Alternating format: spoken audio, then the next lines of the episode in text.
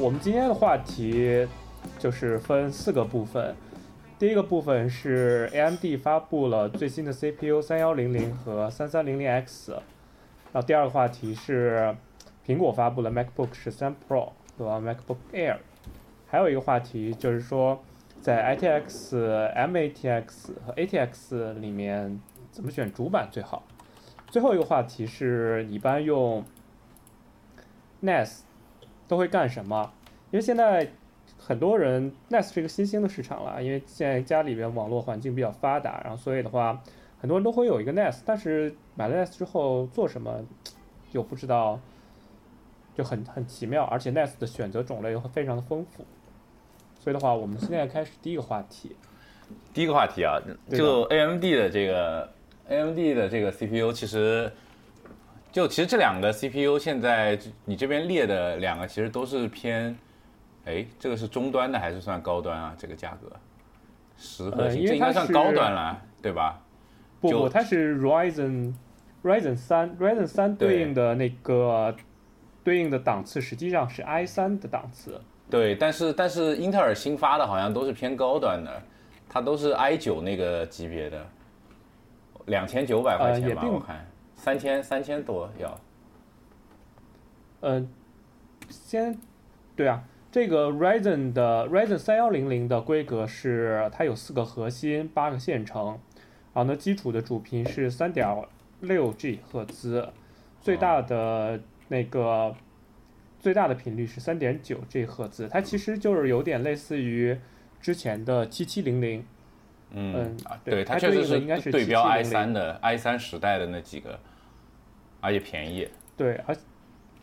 它现在的定价是嗯九十九美金，所以对应的人民币大概是七百人民币左右。嗯，那个三三零零呢，对应的价位是一百二十九美金，大概是在九百人民币。左右，但是这两个 CPU 我今天看有一点点区别，就是，呃，他们俩的实际上他们俩的内核设计是不太一样的，嗯，三幺零零的内核设计是二乘二的架构，但是三三零零是一个四乘零的架构。嗯嗯，我看到了，它有一个那个有一块是没有用的。对的，所以按道理来讲，三幺零零的那个散热应该会更好一些。嗯，三幺零零的可超频性应该是，但是但是它用二乘二的会不会那个就是总线和那个就是会更就是更就是有点像是双通道内存一样的那种会更加快一点呢？在这种事情上，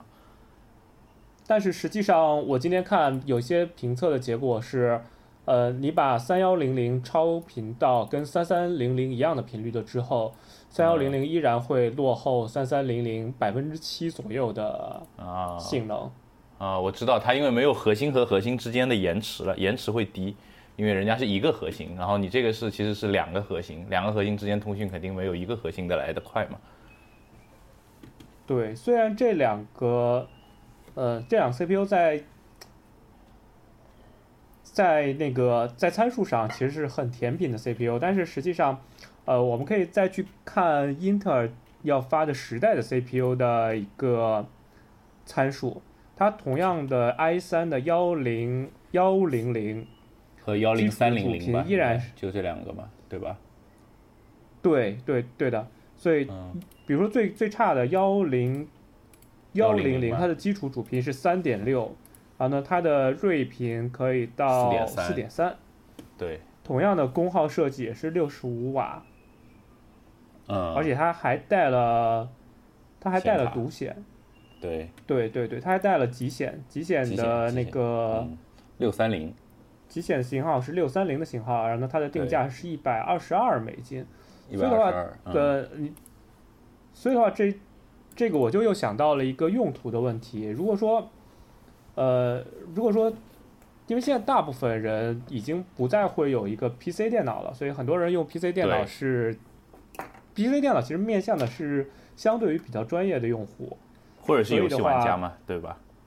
对游戏玩家的话，游戏玩家可能就要考虑单核性能了。但是单核性能一直以来，英特尔都是要领先于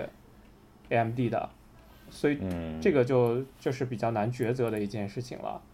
呃，如果说你从单核性能跟定价还有极简的这种上面看来的话，可能未可能未必未必 AMD 就是一个很好的选择，还是保留在英特尔的阵营会相对好一点但这个其实我觉得还是看，就是说我们还是要看，就是会去买这样 CPU 的人到底是拿这个干嘛的嘛？就有一种就可能是呃。比如说我读书的时候，我肯定是买不起 i 九这种 CPU 的，但是我还是想把钱花到显卡上的嘛，一般都是这样嘛。比方我想玩三 A 大作的话，我肯定会希望弄一个至少二零七零级别的那种显卡。那我如果二零七零一个显卡也不便宜，好几千就去了，那肯定是我可能预算就不会有很多嘛。那那机箱的预算什么，我可能都会用很烂的机箱。那剩下的到 CPU 的钱可能就只有。差不多一千块钱以内嘛，就是可能就六百块、八百块这种，九十九美金，差不多七百块钱嘛。那可能我会去考虑选择 AMD 的这个这个 CPU 嘛。呃，但是但是就是说，确实说单核性能上面，好像那个英特尔目前还是比 AMD 好一点的。你就比打游戏最明显嘛，你还是能多那么几帧的。但是我作为如果我是学生，预算有限的话。呃，因为我可能会同时兼顾考虑到，而且要说服父母嘛，就是说我这个电脑也是一个可以用来学习编程的，对不对？或者是我能学习做设计的等等 somehow 的这种东西，那我肯定是希望能够性能再强一点，这种感觉。就是我觉得现在 AMD 的，虽然它也好像也就是四核八线程，对吧？两边都是一样的，但好像 AMD 的总感觉就是现在有一种便宜大碗的这样的一个 marketing 的一个形象在那边，就是。我最近听到的那些想组小型工作站的，不管是有预算多的还是预算少的人，第一反应都是 AMD Yes，就已经有这样一个感觉在那边了。我觉得是不是得从就是用途上面来考虑一下？对的，但实际上可以，我们可以看一下之前的 i 五九四零零的散片的价格，i 五九四零零的散片的价格的话，其实也蛮不错的。对，但是但是消费者都都喜欢买新不买旧啊，有有一零叉零零的时候，就就觉得九九零零可以不香了，对不对？对，现在九四零零 F 在呃淘宝上的报价，散片的价格大概是在一千人民币左右啊，嗯，它盒装也只要一千二，它现在是，对，它的规格会更高一些。它毕竟是六核六线程的，嗯嗯，所以的话，真六核嘛，它未必不是一个好的选择。对对的对的，所以所以 AMD 这个其实也要同价位的相对去看，嗯，未必 AMD 就是一个非常好的选择，而且可能在某一些，呃，比如说，嗯，我不知道 AMD 会有虚拟化这样的技术吗？虚拟化的技术肯定是有的，但估计跟英特尔那个不是不叫一个名字，应该是。啊，它有个应该是 AMDV，应该就是它的那个虚拟化的技术。对的，所以有有一些相应的功能的话，也是需要去看的，不是说简简单单去比一个价格和呃和，因为你在选择一个平台，而不是单单只选一个 CPU 的性能。嗯嗯，对，就是就是，如果像专业用户，就比如说像我这种要玩虚拟化的话，我肯定不会选 AMD 的，因为。就是你主流的虚拟化的平台，比方说你如果想要直通啊什么的话，呃，英特尔那一套是已经非常成成熟了。就其实说白了，就是你现在去买虚拟服务器，阿里云啊什么的话，大量的服务器还是基于英特尔的那个呃机器，大量的 VPS 还是基于英特尔的机器虚拟化出来的嘛。这个东西工业上面已经非常成熟了。对于你想玩这种东西的人，肯定是买英特尔会更方便。对，还有装黑苹果也是。对对，现在很多人想想想，因为现在黑苹果也是蛮成熟的。比如说，你现在要用那个 Clover Launcher，其实要比以前先进很多。然后，所以很多人也也是想装一个黑苹果的机器的。所以的话，如果说你以后想有黑苹果的打算的话，你可能去买一个呃，哎，那个英特尔的 CPU 的话，试错的几率会更小一些。相对于对对，哎，说起黑苹果，我昨天看到我有一个群里面，他们有一个朋友就在装黑苹果，他们现在都根本就不自己装黑苹果，现在淘宝上面就是一百块钱，他就能够给你远程全部装好，他会先问你的硬件能不能装，然后问完硬件能装一百块钱，然后人家就 Team View 给你全部配好，配好之后就教你把这个 U 盘插哪儿，然后摁什么东西，给你开一个那个什么微信视频之类的，就能够手把手帮你把它装好，一百块钱包调试，全部给你配到最后你能正常进系统、正常重启、正常登录 iCloud 的账号为止，特别厉害。对，就是黑苹果。其实我一直有一个顾虑，就是说黑苹果它可能只是一个暂时的一个选择方案。比如说，你可能这半年这个黑苹果用起来没有问题，但是可能半年之后呢，你可能面临到一次重装，所以的话，这个成本还是蛮高的。是的，黑苹果的话，其实它是适合说你如果是工呃作为工作站来用，就是你的数据是不放在你的电脑上的，你的电脑上可能就是。呃，做做那个当下的一个工作，比方你是剪视频或者 render 一个什么项目之类的，或者是你编程的，对吧？你的代码是在 Git 上的，然后你的项目文件都在 NAS 上面，然后你在这个上面只是就比方这个月我们做这个项目，然后全是这个项目的东西，跑完之后下个月就是下个项目了，这些数据删掉是没有关系的，因为我。服务器都有，然后因为我的环境也是相对稳定的嘛，就比如说我只要装一下 Adobe 全家桶，或者我只要装一下我的开发环境，虽然这个过程挺烦的，就装环境的过程总是挺烦的，但其实并不麻烦，并不算麻烦。如果对于这种用户来说，其实黑苹果的话也还可以了，因为它省下来的钱就是同等性能的，你你你想买个 Mac Pro 还是很贵的，但是你如果同等性能配 i 九啊什么这一切全部插满的话，其实比 Mac Pro 还是便宜很多的。对的，实际上是这样的，这这这是也是也是一个比较理想化的一个结果。对。然后我觉得就是英特尔的那个 CPU，英特尔的那个 CPU，现在这个功耗也已经挺高的了，它其实已经不太适合做那种就是自制的 NAS 或者是 HTPC 来弄了，因为它的功耗真的有点高。对，因为因为这像这一代幺零系列的话，它其实是之前的一个超频。对我我我之前之前因为就是说像，呃这种还会想着说我们可以做做那种小的机器做 HTPC 或者做软路由这种，因为你 i 三的性能还是非常强的嘛。因为现在像我的那个 NAS 都是那个呃那个什么灵动处理器还是那个 J J 多少的那个处理器嘛，就是那个有 bug 的那个。处理器，但是那个处理器其实性能还是很弱的。虽然它也能跑虚拟化、跑 Docker，但其实跑两个就卡的不行了。但是像 i3 的话，你像那种 Docker 的话，你跑个几十个根本就不会有什么反应的。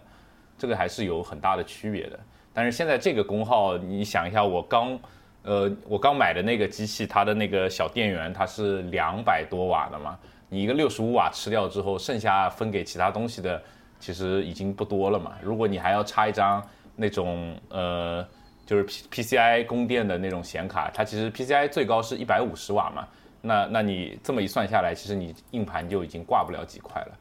这还是很蛋疼的。对的，功耗也是一个非常需要计算的一个东西，因为嗯，你不单单只要考虑 C P U 的功耗，你还要考虑对应的硬盘的功耗。对，尤其是做 H T P C 和 N A S，你是避不开你会放。呃，机械硬盘进去的，其实机械硬盘啊，其实 SSD 也不省电，但是机械硬盘总是感觉会会比较重嘛。但是其实就是你不管放 SSD 还是机械硬盘，如果你插 M2 好像是更耗电的，它都是非常耗耗，其实也都是就是积少成多，你多放几个就是很多了，就是这么一个东西，就是几十瓦、十几瓦、十几瓦的这样去吃，一下子就会把你的电源给吸干了。嗯，嗯。还有最近苹果发布了，嗯，MacBook 十三 Pro 和 MacBook Air，基本上都是上半年发布的，所以，所以你也算一个 MacBook 的老用户了，你对这两个机型怎么看待？这个我是觉得 MacBook 这个东西，我我先讲 Pro 啊，因为我 Air 用只用过一代比较少，Pro 的话我是觉得就是你。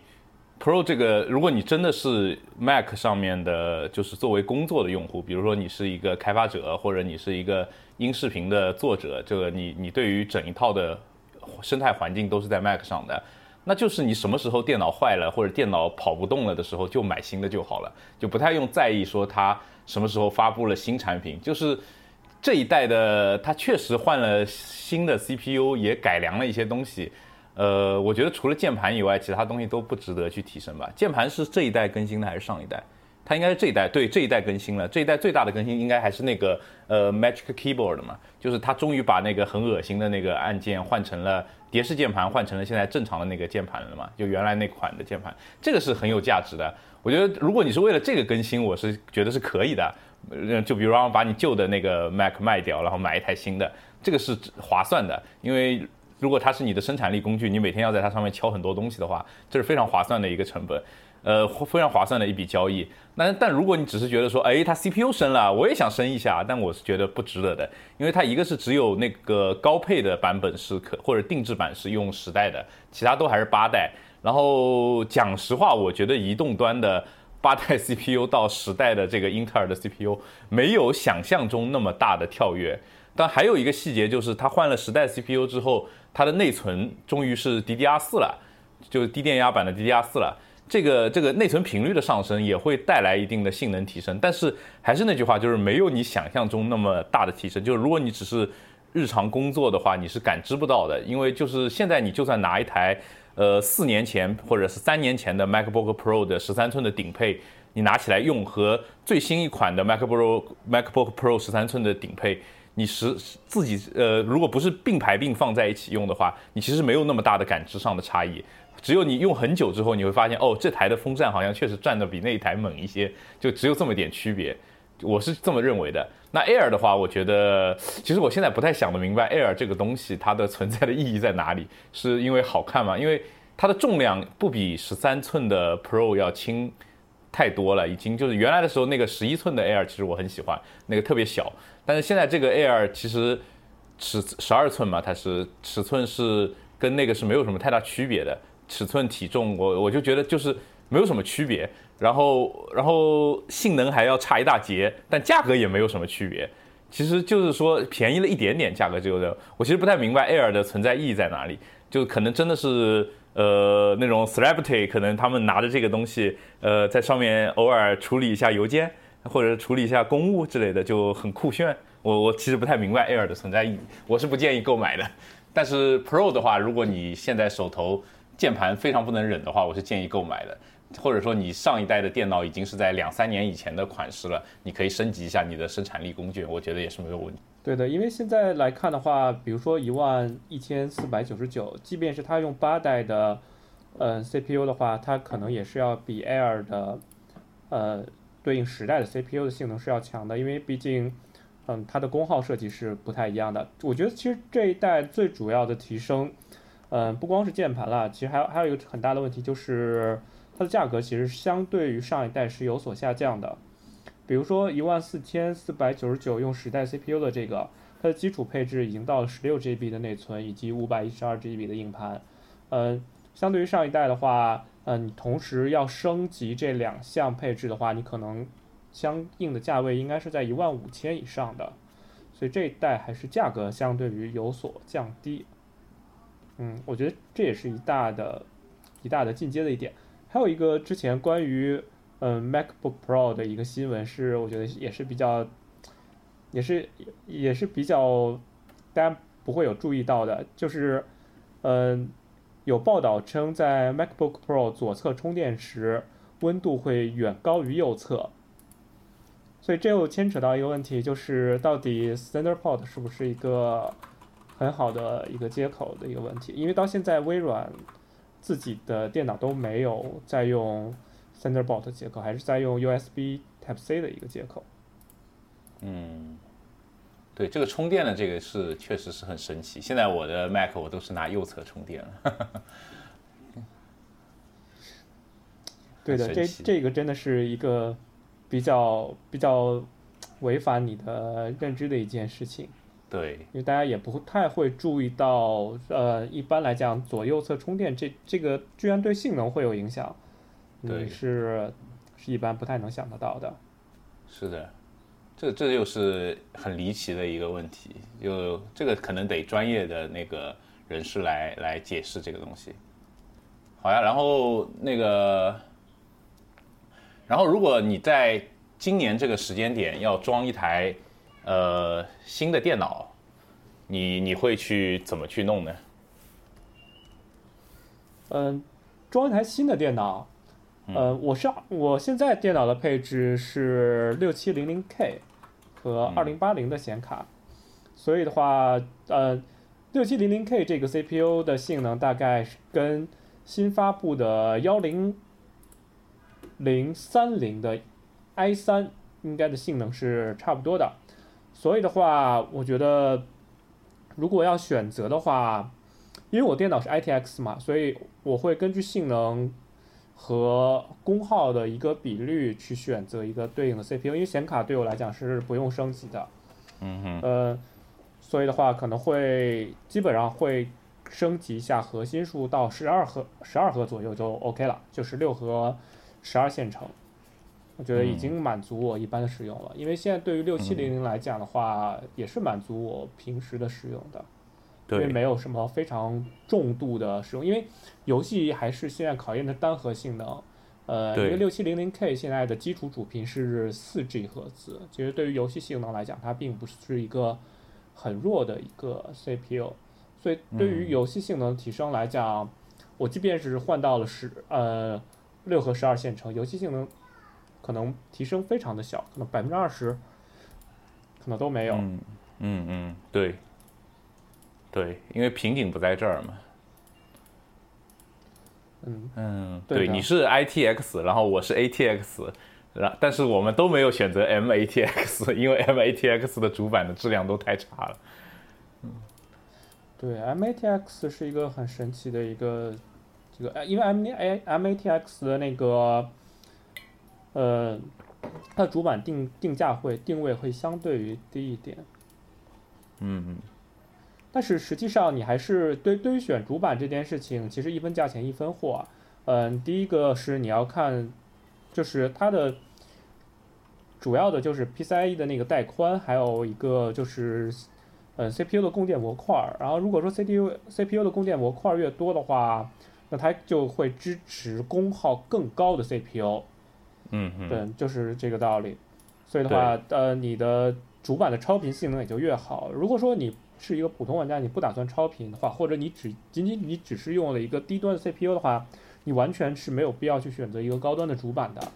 是的，就是我像像我是在换 i 九九九零零 KF 的时候，我把主板换掉了嘛。我新的主板就是供电的，就是要比之前的那个呃七代的那个主板呢要要加加强了很多。就就电源上面都是要多加一根线嘛，一般。呃，CPU 不是四 pin 的线吗？我这个是四 pin 加四 pin 的，需要两个四 pin 才可以给它完整供电。其实你插一个四 pin 也是可以的，因为它电压是恒定的嘛，它只是主要还是一个电流的大小。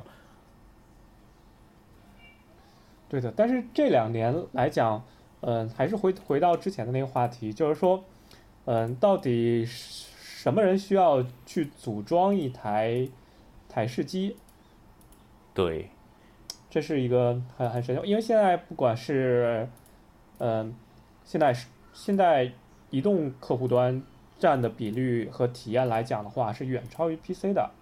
对。所以的话，是什么什么人是需要组装一台台式机？嗯，因为都不不仅仅只是笔记本的问题了，因为笔记本现在的销量，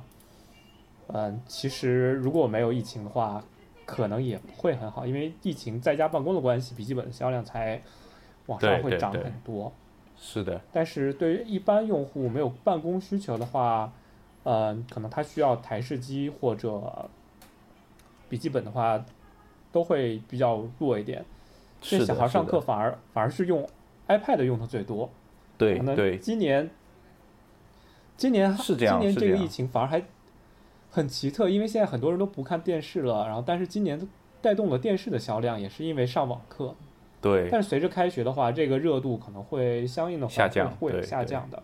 对，就像今年我回老家的时候，我大哥跟我说，他们家里除了他以前读大学的时候买了一台打游戏的台式机，已经开不了机了，坏掉了。还有一台就是他老婆读大学的时候用的一台笔记本，他们今年好像要给小孩报一个名还是什么东西，然后挖出了那台十几年前的笔记本，然后艰难开机。好像是 Windows 叉 P，对吧？跑着 Windows XP 的一个笔记本，然后在上面艰难的用 IE 填好了表单，特别特别难，就是一个几分钟的事情，整整花了呃个把小时才弄完，因为那个电脑开机就开始装那个更新，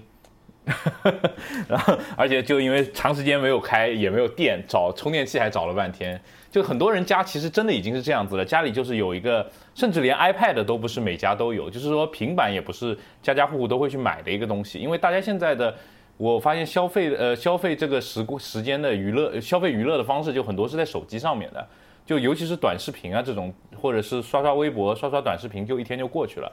就是说刷剧都是很多人是在手机上刷，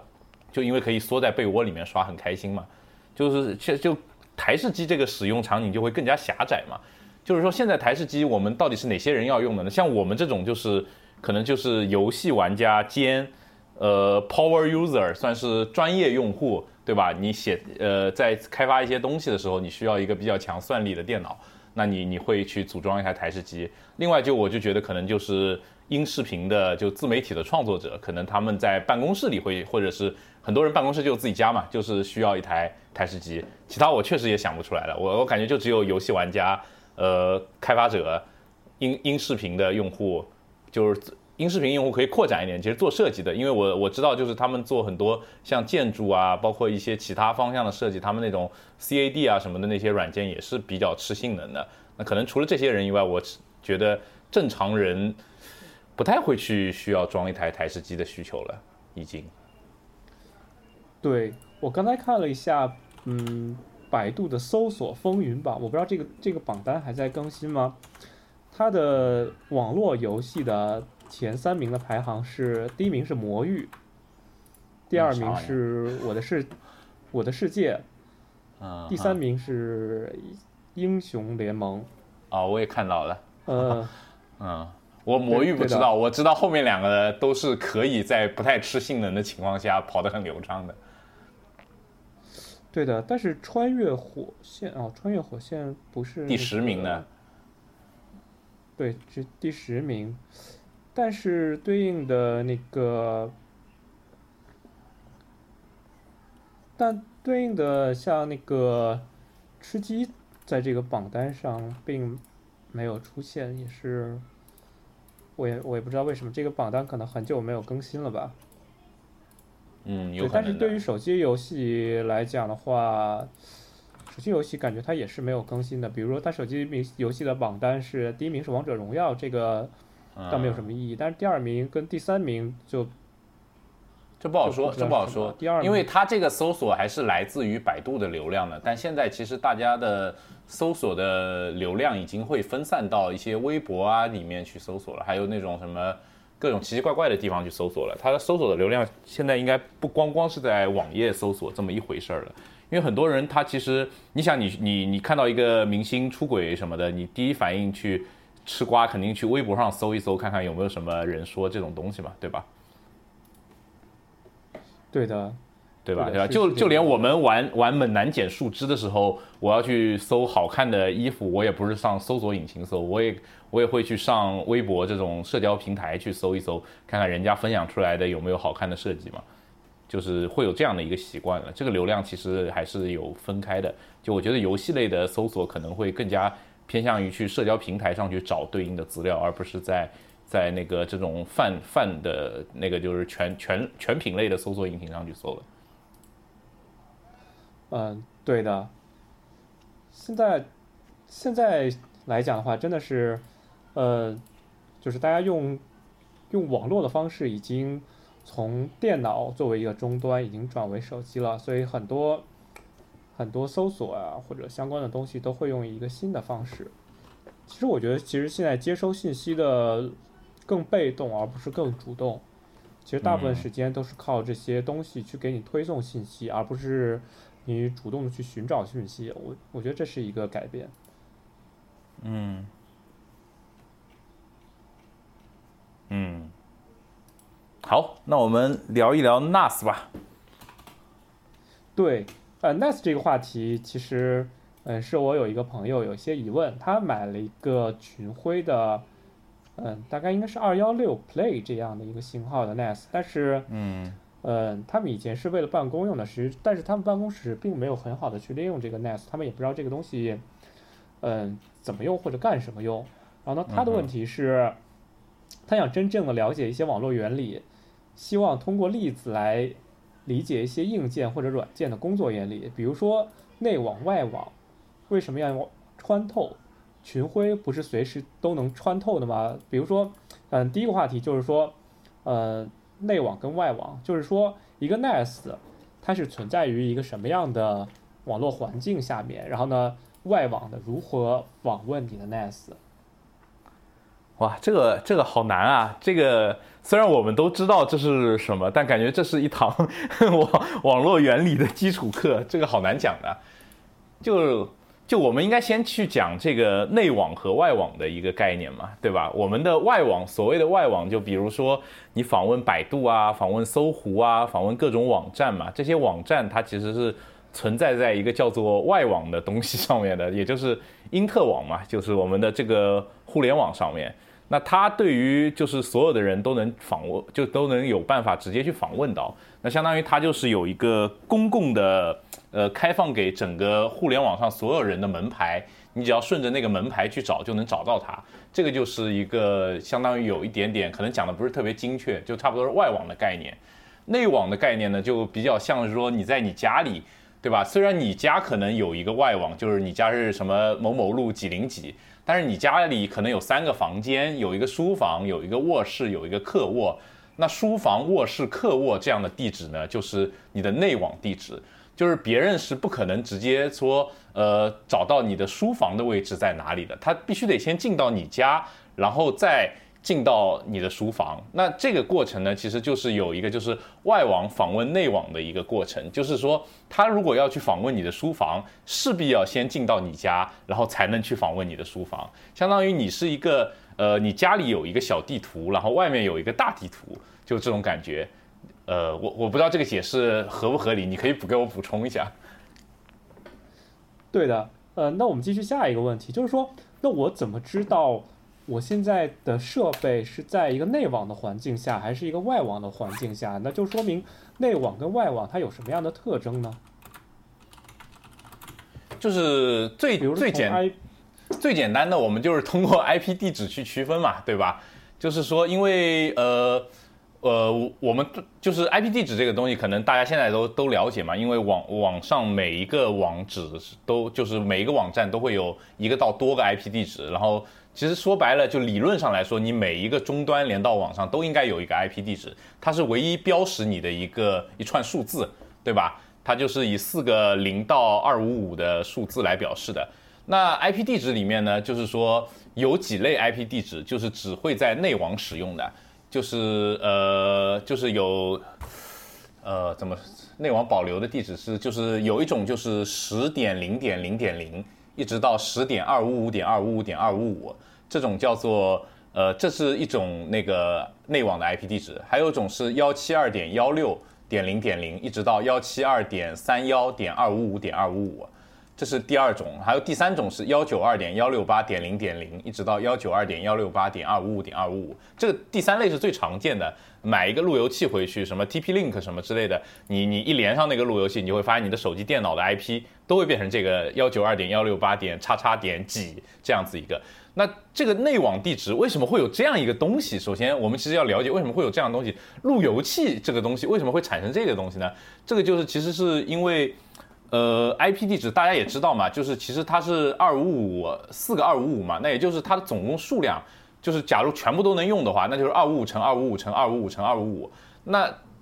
好像是一个很大的数字，但是比起现在的手机终端，包括你的 PC 终端，甚至网站来说的话，这个数字实在是不够用啊。那不够用的情况下呢，就是大家就会考虑说，我们能不能一个地址给多个人用？就比如说你全家有十台手机，十呃十台设备，就什么手机、电脑全部加起来，那我全家是不是可以？我们整个家庭以一个单位用同一个 IP 地址？那所以就有了这个。那我们这些人可能用的都是同一个外网的 IP 地址。然后，然后内网呢，则是通过这几种内网保留的 IP 地址里面分给大家。那就以最简单的，就是假如说我家的内网 IP 地址是幺九二点幺六八点幺点零，一直到幺九二点幺六八点幺点二五五，那我就其实有二百五十六个地址可以用嘛。那所以我家里就其实有二百五十六个设备可以连上网了。它主要是这么一个东西。最简单的区分呢，就是你打开你连上网的那个设备，看一下你的 IP 地址是不是属于我刚才说的那几类地址。如果是其任意其中一类符合，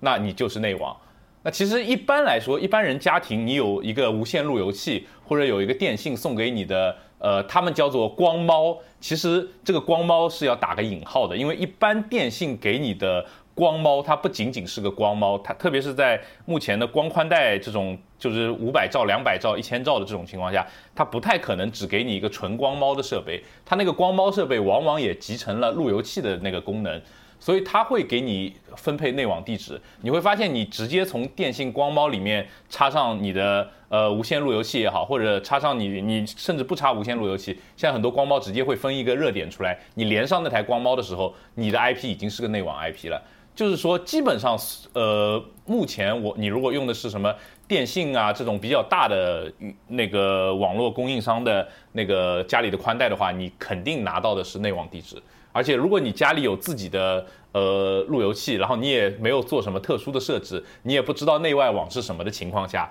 你连上去的那台路由器给你的地址一定是个内网地址。差不多就这么一个区别方法。看 IP 是肯定是准的，就是这么说吧。嗯，对的，但是，呃，如果说我现在的带宽的环境很差，我的宽带的环境很差，那我如何？而且我拿到的我家的主拨号路由器拿到的是一个内网 IP，那我有什么方法能让我的 NAS 访问外网呢？是通过什么样的手段呢？有什么好的解决方案可以推荐一下？嗯，这其实是有几种解决方案的。最彻底的一种解决方案呢，就是说。呃，如果电信或者是你的某个运营商给你的，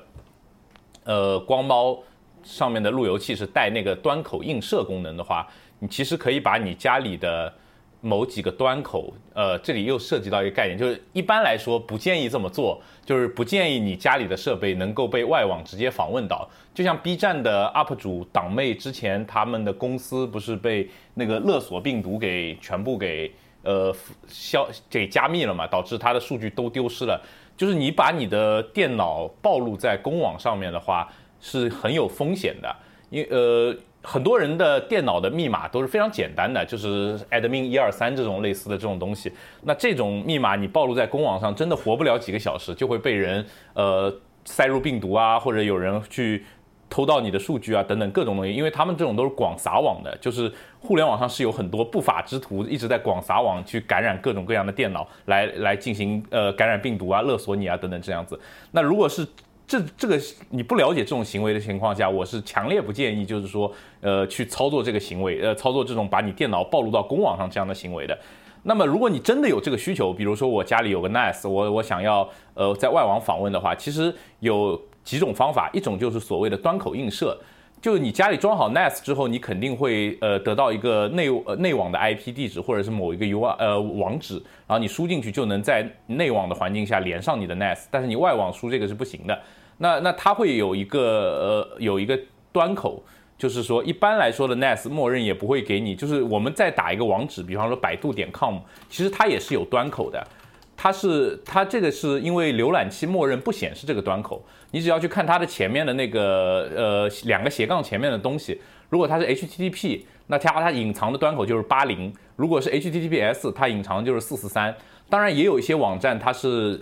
把端口告诉你的，因为它用的不是标准的端口，比如说它后面会有个呃某某某点 com 冒号一二三四五。那它用的端口就一二三四五，就比如我家的 NAS，它其实冒号后面会有个五幺零零。那因为我家的 NAS 它用的是五幺零零这个端口作为作为一个访问的一个呃访问的端口，那我就可以去我的路由器上把五幺零零这个端口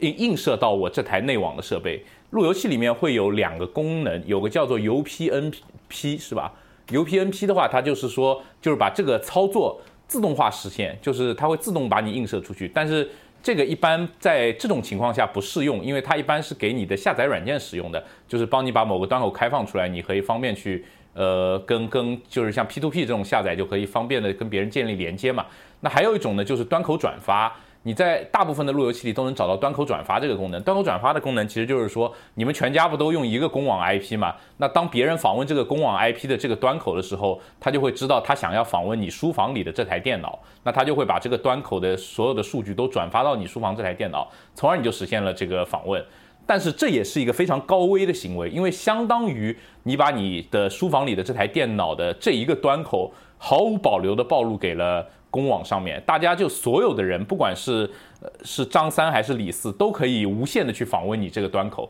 你这个电就是很可能你的电脑就会被攻陷。如果你的安全性不太好，刚好有什么漏洞的话，那还有一种方法会相对安全一点，但其实也没有安全到哪里去。就是说我们有做一层中转。那么你想，我没有我家里的电脑是内网的，那我我我没有办法让别人来访问我的书房，但是我的书房可以去访问别人在公网上的东西。那相当于就是说，这个就是可以做一个转发，就是我和呃公网上的一个大哥说好，就比如说呃，就是说，哎，就是如果有人问你要我家书房的，要往我家书房寄东西，就寄到你这儿，你给我寄过来，然后那个大哥有我家钥匙，相当于是这样子的话呢，就是大家如果要访问我书房里的这台电脑，都去访问那个大哥就可以了，然后那个大哥就会把数据转给我，然后我就可以跟那外外网的人进行通讯，像群晖这种。它有一个功能叫做 Quick Connect，其实就是类似于这样的原理，就是说它它有他们群晖建立了许多许多的服务器，然后每一个用户他都给你分配了一个呃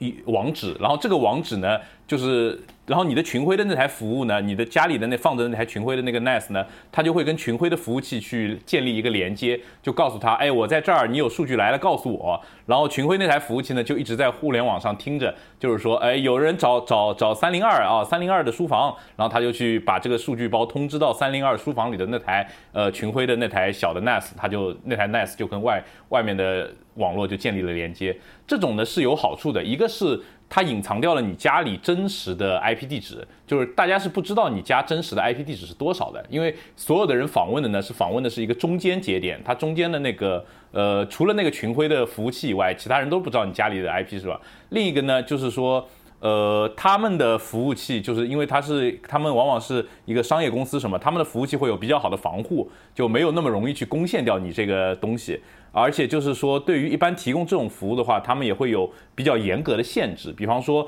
呃，你一个端口开了之后，它可以限制你只有 TCP 包可以通过，还是 UDP 包也能通过，等等等等很多限制。然后还有第三种方法呢，就是说。有一种叫做 VPN 的方法，VPN 呢，就是它其实就是一个虚拟的局域网，就是这种方法的，就是呢，我把大家都放到一个内网里面来，那那就是我们正常的内网，就比方说我们在家里用网线连在一起，这是一种物理的内网，那我们也是可以做一个虚拟的内网的，就是比如说，还是以刚才那个例子举例，就是我们在公网上面有一台服务器。那我们所有的人都连到那台服务器上面，然后这台服务器呢，把自己当做一个路由器，给我们每人分配一个内网 IP。那我们这这些人呢，就可以在那台服务器的中转下面互相双双都连通，这样就相当于我们所有人都在了同一个房间，虚拟的房间里面，有一点像那种呃网上打牌的那种感觉，就大家都放到了一个房间里面，那我们互相就可以看到对方了，这也是一种方法，就是比较常见的三种方法嘛。对，对我我记得你之前买过一个呃硬件的东西，它也是，呃，它的功能就是免公网 IP 穿透内网，好像叫做花生壳。哎，你对这个东西怎么评价呢？就花生壳这个呢，其实就是像我刚刚说的第二种方法，就是呃外面有台服务器给你把你的数据包转发给你这种行为，然后你也是主动跟服务器建立连接。花生壳其实就是做了这个事情，因为这个如果你要自己去搭建的话，其实需要你一定的技术能力，你要会会一定的运维，会一定的网络知识才可以。那这个其实就是一个市场嘛，然后他们那家公司其实就是做这一块的服务的，你只要交钱，服务器他们给你准备，你只要把你要转发的端口填进去，然后把你那个设备一插就可以用了，方便是挺方便的，但是。说实话，收费并不便宜。就是我买的那个硬件是很便宜，虽然只要几十块钱，但它默认呢只能转发两条，哎，两条两个端口嘛，就两条转发记录，也就只能转两个端口，而且它只支持 TCP，并它只支持 TCP，然后它的带宽只有两兆，并且每月只给两个 G 的流量。也就是说，你在这条通路上面。如果穿透了超过两个 G 的流量，它就会把你关掉。然后，然后你相当于，如果你想通过这条通路往你家里推东西也好，下载东西也好，你都只能用两兆的带宽。两兆的带宽，这都是多少年前的那个网速了，就是刚刚宽带普及时候的那种网速。所以它其实不是一个特别好的一个穿透方案。当然，你花钱当然可以买到呃非常大的流量，它也有那种什么不限带宽的套餐啊之类的，你就花钱就行了嘛。但这个价格都不便宜。我目前拿那个花生壳的那个设备，主要是用来就是做一个呃 SSH 的穿透，就是一个命命令行界面的一个转发。那因为我只转发字符串的话，它相对来说流量和那个带宽的要求都比较低嘛，还是比较可以使用的。嗯，那你觉得它设置上面会相对于你去设置呃？这去设置那个内网穿透来讲的话，会更简单的。比如说，呃，你要配置你家的路由器的 UPDP，和用花生壳相比的话，它会它会更简单一些吗？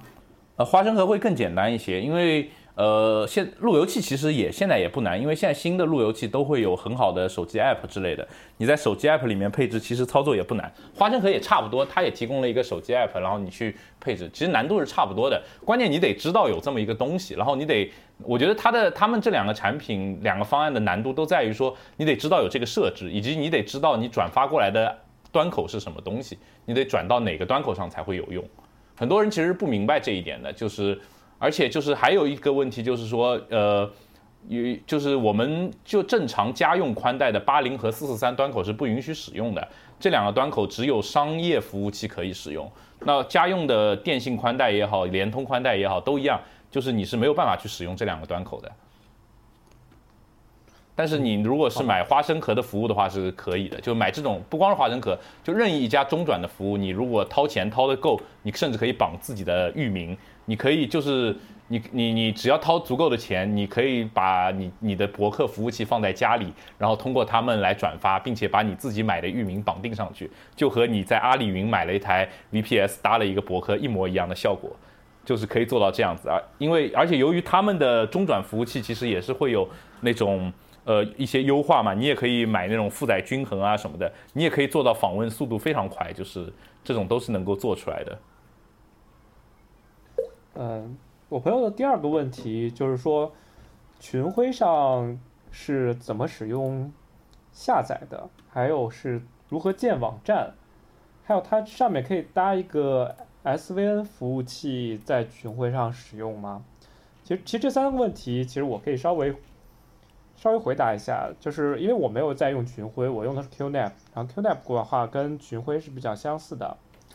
嗯，QNAP 的话，呃，我我对于下载的话，我是用 QNAP 本身自带的一个软件，叫做下载中心，呃，英文的名称是 Download Station。Download Station 呢，它只支持去下载呃种子和那个磁力链接，还有普通的一般的 HTTP 的下载，它也是支持的。嗯，但很多人现在说这个，呃，你去下载一个。种子源的话，嗯它的速度不够。那那其实这个跟它下载器并没有很大的关系，只是嗯，这个资源可能过于太老了，没有服务器对于这个资源再进行上传了。但是一般来讲，对于我的使用，呃，如果你是下载比较新的资源的话，都是没有问题的。还有第二个问题是建网站，建网站刚才呃杨大师也回答了这个问题，因为。呃，电信服务商是不会给你的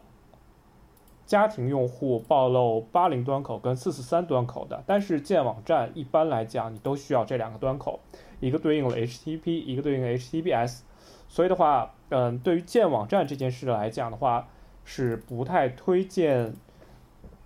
在 NAS 上面去做的。但是如果你想建立一个内网访站访问的网站，那么还是可以的，但是就牵扯到一点，就是说，嗯，什么样的用户需要建立一个内网访问的网站？NAS 这个东西是否合适于建立一个内网访问的网站？这个由我们的前端工程师来回答一下。呃，我觉得 NAS 建网站它可能是功能性的会更多一点，就是就先补充一下你的下载啊，群晖也有一样的一个东西叫 Download Station，但是呃，群晖那个还多支持一个电驴电驴的那个 ED2K ED2K 的那个那个链接，然后群晖这几年就是呃本地化做的比较好嘛。在在在跟那个有跟迅雷一起合作出过一个叫玩物下载的一个组件，也是可以在它的那个应用市场里面点一下直接装的。那包括建 SVN 服务器啊什么这种，包括各种东西的话，它群晖都可。它群晖它提供了一个应用市场，你里面可以装各种各样的套件。就是内网的网站的这个需求呢，其实是存在的。呃，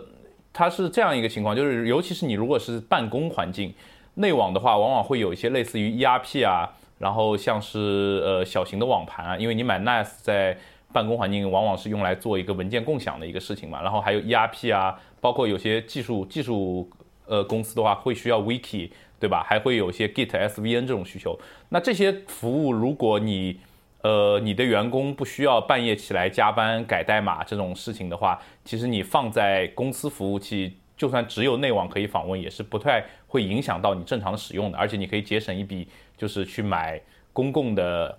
Git 服务的钱，对吧？你你比如呃，那那这样这样子的一个需求是存在的，那就包括这类的应用呢，其实呃群晖也有考虑到嘛，就包括 QNAP 和群晖这种 NAS 公司基本上都考虑到了，它里面会提供许多许多呃这种套件。然后所谓的套件就是可能国呃国际上就全世界都比较流行的一些开源的服务，比如说 GitLab，呃 GitLab 就是一个仿 GitHub 的一个 Git 服务，挺好用的。你点一键点击，然后它会告诉你一个 IP 地址和一个呃端口，你直接访问就可以了。还有像什么呃有一个 Wiki，有一个什么 DocWiki，这也是一个很常见的一个开源的一个 Wiki 的一个组件，你也点一下就可以装了。包括它甚至还会有呃一些什么呃 Mantis BT 那个就那个好像是个项目管理软件项目管理软件，就有点像是 Redmine 那样子的一个软件，这种这种都是有的。好，还然后还有一种呢，就是说内网的网站呢，就比如说我是一个在家里很喜欢看剧的人，他可能会有一些像那个呃 MB 啊什么 Plex 啊这种追剧的那种。服务就是你，你把它一跑，然后你用你在家里任何一台电脑或者设备，你把那个 IP 输进去，你就可以在网页上面进行看你家里 NAS 上的视频了。这种就我我我感觉主要的那个建站需求会是这种，当然也有些呃公司可能它企业文化比较有趣，它会建一个 WordPress 之类的，作为一个员工内部的留言板啊之类的这种内网的交流区啊之类的，这也是这种都是很细节的需求了。那这是可以的，但是呢。呃，一般也不是特别建议在 NAS 上面跑这些服务。一个就是说，如果你真的是什么运维能力都没有，什么都不懂的，那你这样跑确实很方便。但是当你遇到你需要定制化，或者说数据备份，或者说是一些比较复杂的需求的时候，比如你想要基于 GitLab 去做一些更复杂的事情，比方说你要对它二次开发，或者要对它对它进行一个数据迁移的时候，你会发现通过 NAS 这种一键安装的东西。你很难去操作它深层次的东西，那这种情况下，你往往是有一台专门的服务器去干这个事情，然后有专门的运维人员去维护这些服务，来的更加成本会更低。那主要是这么一回事，我觉得，我觉得对于那个 NAS 建站就是这样一个东西。另外还有一种需求，就是像我们这些人，就现在新的 NAS，因为都跑的是英特尔的核心的 CPU，它一般会带一个功能叫做 Docker。那 Docker 呢？它就是一个可以在上面跑各种各样的服务的一个呃容器服务嘛，就是相当于说，比方说我想跑 GitLab，我也可以在 Docker 上跑；我想跑一个 WordPress，我也可以在 Docker 上跑。那这种情况下呢，你的呃你就相当于是有了一台服务器了，一样就没有什么区别了。你想要对上面改造啊什么都是没有问题的啊，差不多就这么两种。那我觉得，与其去做这样子的一个事情的话，这个成本还是挺高的。你还不如老老实实的买个 GitHub 的那个什么 private 的那个服务，对吧？可以用用更大的带宽、更多的库，对吧？然后或者买一个国内的，像有类似的这种，不是阿里啊什么都有出那个 Git 托管的服务嘛？你买这种收费的商用服务，会对更加方便一些。像不管是 SVN 也好，不管是 Git 也好，还是说你要用那种。就比如说你你要项目管理什么，你也可以去买什么飞书啊、钉钉啊这种类似的东西嘛，对吧？都是都是有有办法去解决的。就是这样的成买这种服务的成本永远比你自己搭要来的低得多，因为维护的成本是不可预估的。你你要知道你的群晖也好，你的 QNAP 也好，它真的是一台很小的机器，它的稳定性什么就是。呃，可能会比你日常用的电脑稳定一点，但它实际上它还是一个没有太多灾备的一个机器。可能一个呃雷雨天一个雷就会打坏的情况下，你我是建议不要把公司财产托管在这么一个东西上，它只能是其中的一个备份或者其中一个存储，而不要把所有的那种呃你的那些常日常的一些事情都放在上面。这个损数据是无价的嘛，毕竟。对的，一般来讲的话，群晖，呃，你能买到相对于价格比较合适的，它还是针对于家用的，它并不是针对于一个，嗯，小型公司使用的。因为小型公司使用的话，它又牵扯到了很强的的带宽以及你公司网络环境。因为 NAS 你需要提升的不光只是 NAS 这个硬件的一个性能，而且你还涉及到你公司的网络性能，就是比如你的局域网性能。嗯，你用了多大的对外的外网带，那个外网的带宽？你公司的内部的带宽又是如何的？嗯，所以牵扯到很多呃基础的硬件的搭建。所以的话，如果说你与其维护这一套基础的硬件搭建，不如让大家嗯直接买这样的服务，你不用去关心这些服务到底是什么。但但是我觉得现在的确对于小型公司来讲，相应的服务。嗯，国内就非常多的公司在做，已经很发达了。比如说，嗯，钉钉就就解决了很多的小型公小型办公系系那个 CRM 系统的一个很大的一个很大一个市场吧，反正很大的市场。现在基本上它统治了所有的小型公司的那个移动办公打卡呀这样的需求，还有业务链审批。嗯，Git 的话可能。可能现在，因为现在 GitHub 你也是可以建私人的 private 库了，呃，我现在看很多小型公司的确也是买了 GitHub 的服务去做的，对，或者买国内的像什么马云啊之类的，然后像阿里云也有个 Git 点阿里云点 com，这些服务都其实挺好用的，哎，是 Git 点阿里云吗？反正我记得阿里也有一个 Git Git 服务可以可以也是可以付费的，反正都是做的不错的这些东西。就是一般来说，呃，就是都是能够满足大部分公司的需求了。对的，对的，可以。但我们今天的话题就到此为止，我们下期再见。好，拜拜，拜拜，拜拜。